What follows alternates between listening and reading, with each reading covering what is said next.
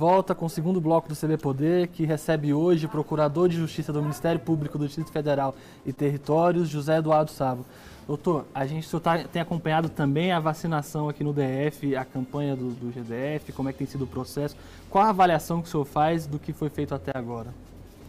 Eu avalio que tem sido uma campanha exitosa. Há um comprometimento ah, não só do alto escalão, tá? mas também e principalmente de todos aqueles que são voluntários, que são agentes de saúde. Há um comprometimento de toda a rede, digamos assim. Eles adotaram um protocolo de gestão muito interessante, com um comitê de avaliação que se reúne eh, todos os dias e as decisões são tomadas no sentido de verificar sempre qual o estoque existente. Foi realizado um plano estratégico, nós tivemos oportunidade, por meio dos promotores ah, das áreas específicas, de acompanhar esse protocolo e ele tem sido implementado. Não sem razão, está ah, sendo feito por etapas. Né? Hoje nós estamos vacinando não só os 79 anos, mas com um cuidado muito especial com relação à segunda dose, uhum. que foi preservada, e também com aqueles profissionais de saúde, que cada vez mais tem sido expandido esse atendimento. E que profissionais de saúde? Não só dos hospitais públicos, mas dos hospitais privados e logo, logo chegando a outros profissionais, entre os quais, por exemplo, aqueles ah, ah, odontólogos, uhum. dentistas, Uh, essa é a natural expansão desse processo. Essa estratégia de guardar a segunda dose, que tem sido mais geral, mas também de dar uma pausada ali, de ir mais devagar né, em relação à população. A ideia era já ter começado de 75 anos para acima, mas o GDF decidiu ficar ali até 79. O senhor considera que foi correto, pensando que a gente também não tem ainda uma estabilidade muito alta nessa chegada das vacinas, né? Não dá para ter certeza quando vão chegar e como é que vai ser, né?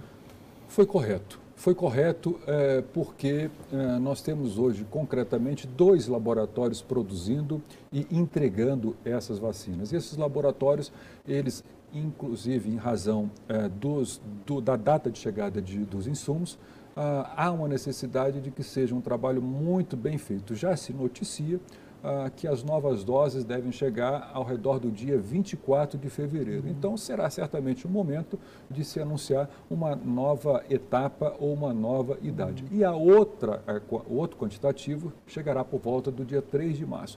Então, está agindo bem O governo do, do, DF. É claro que nós temos que melhorar a questão do agendamento, uhum. uh, que é uma preocupação de todos para tratar mais segurança e mais tranquilidade, já está sendo trabalhado. E esse é um ponto é, importante. Conversando com o pessoal da secretaria, eles têm citado também que há uma procura pela vacina de pessoas que não são aqui do DF, principalmente do entorno. Como é que o senhor tem visto isso? O que, que dá para fazer também? O governo de Goiás precisa agir com mais eficiência também nesse caso? Exato, esse é um problema é, sério. Nós temos aqui 3 milhões de habitantes, nós temos mais de um milhão de habitantes, podendo chegar a um milhão e meio no, na rede ou no próprio entorno. São no mínimo 12 cidades que têm uma interface aqui direta. E o que, que, está acontecendo de concreto? De concreto, hoje nós temos cerca de 20 mil doses aplicadas nas pessoas que moram no entorno. Ah, mas fazemos bem, nós temos, o sistema é único uhum. e é uhum. universal, nós temos que fazer esse atendimento. No entanto, fica aqui uma mensagem ao governo de Goiás.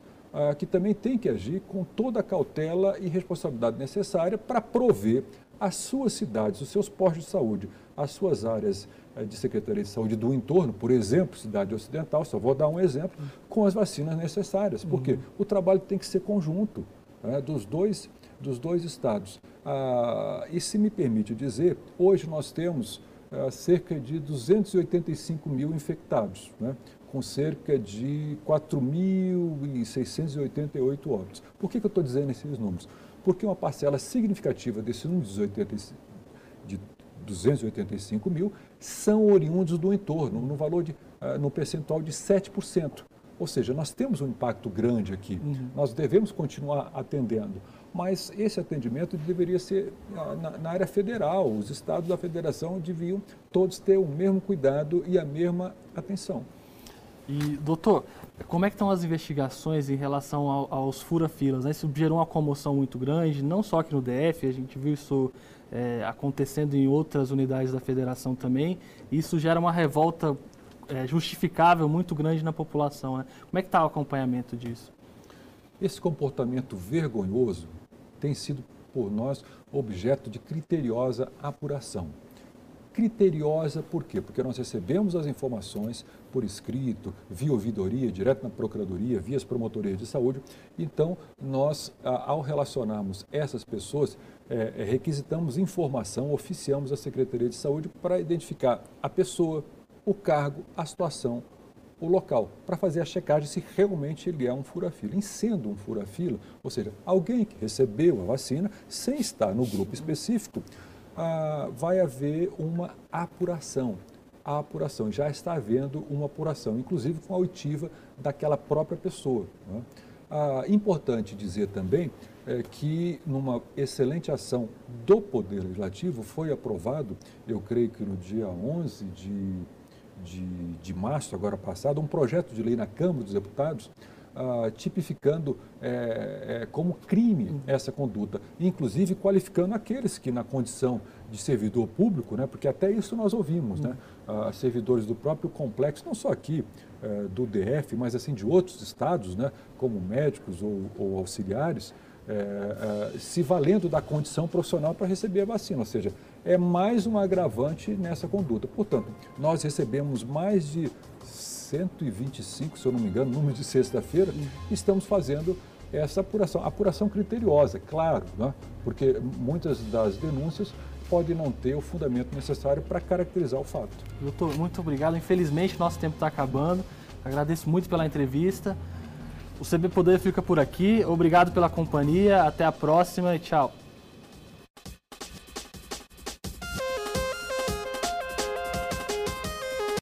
Ontem mesmo eu falei com o secretário de saúde a esse respeito, né? inclusive o Correio, tanto ontem como hoje, tem dedicado um espaço muito especial, inclusive ao trabalho da o NB. Uhum. Ou seja, a Secretaria de Saúde tem monitorado muito de perto. Nós realmente, como disse, não temos nenhum caso identificado uhum. a, a, desta a, variante. Mas já se sabe de estudos anteriores que a cada variante dessa é feito, inclusive, o exame do laboratório próprio, da vacina específica, para saber se ela já pode, é, já pode conter essa variante. E das informações que temos também, novos testes estão sendo feitos, né, tanto com novos públicos como com essas variantes para procurar ah, ah, coibi-las. Né? Uhum. Ou seja, eh, qual é a impressão, se não certeza? Há um movimento muito grande ah, do conhecimento, da ciência, ah, procurando de forma muito célere eh, resolver e, e digamos, enfrentar uhum. essas novas situações. Então, a, a, minha palavra é que as, as, é que as pessoas é, é, sejam conscientes, mas também não sejam alarmistas. Uhum. Tá? É, esse é um processo natural nessas doenças é, infecciosas, né, de surgirem novas variantes. Né? E os especialistas eles têm a capacidade de identificá-las e de fazê-las com que ah, os, os, imunizantes sejam capazes de evitá-las. Uhum. Só reforça também a necessidade de se, continuar seguindo essas medidas todas que a gente já citou aqui em vários momentos né, no programa.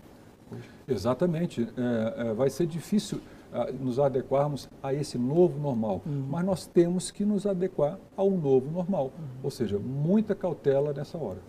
Senhor que tem acompanhado mais de perto, a gente citou essa questão do fechamento né, do, do comércio em alguns locais, assim, em algumas medidas mais restritivas do que a gente tem hoje. O governador há pouco tempo estendeu o horário dos bares, mas o senhor que tem acompanhado mais de perto e visto essa situação em loco mesmo, o senhor acha que a gente pode chegar a precisar de medidas mais restritivas ou a gente vai conseguir conter sem, sem chegar a esse ponto?